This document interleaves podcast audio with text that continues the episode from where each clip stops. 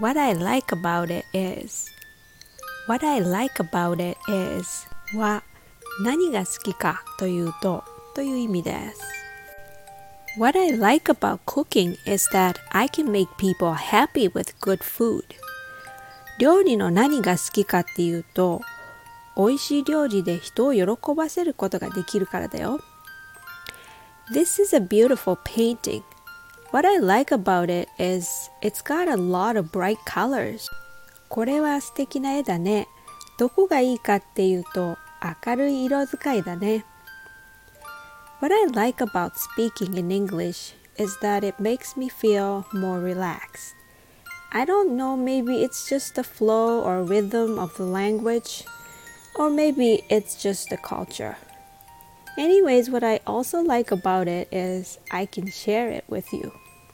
Let me know if you need help with English, okay? Anytime.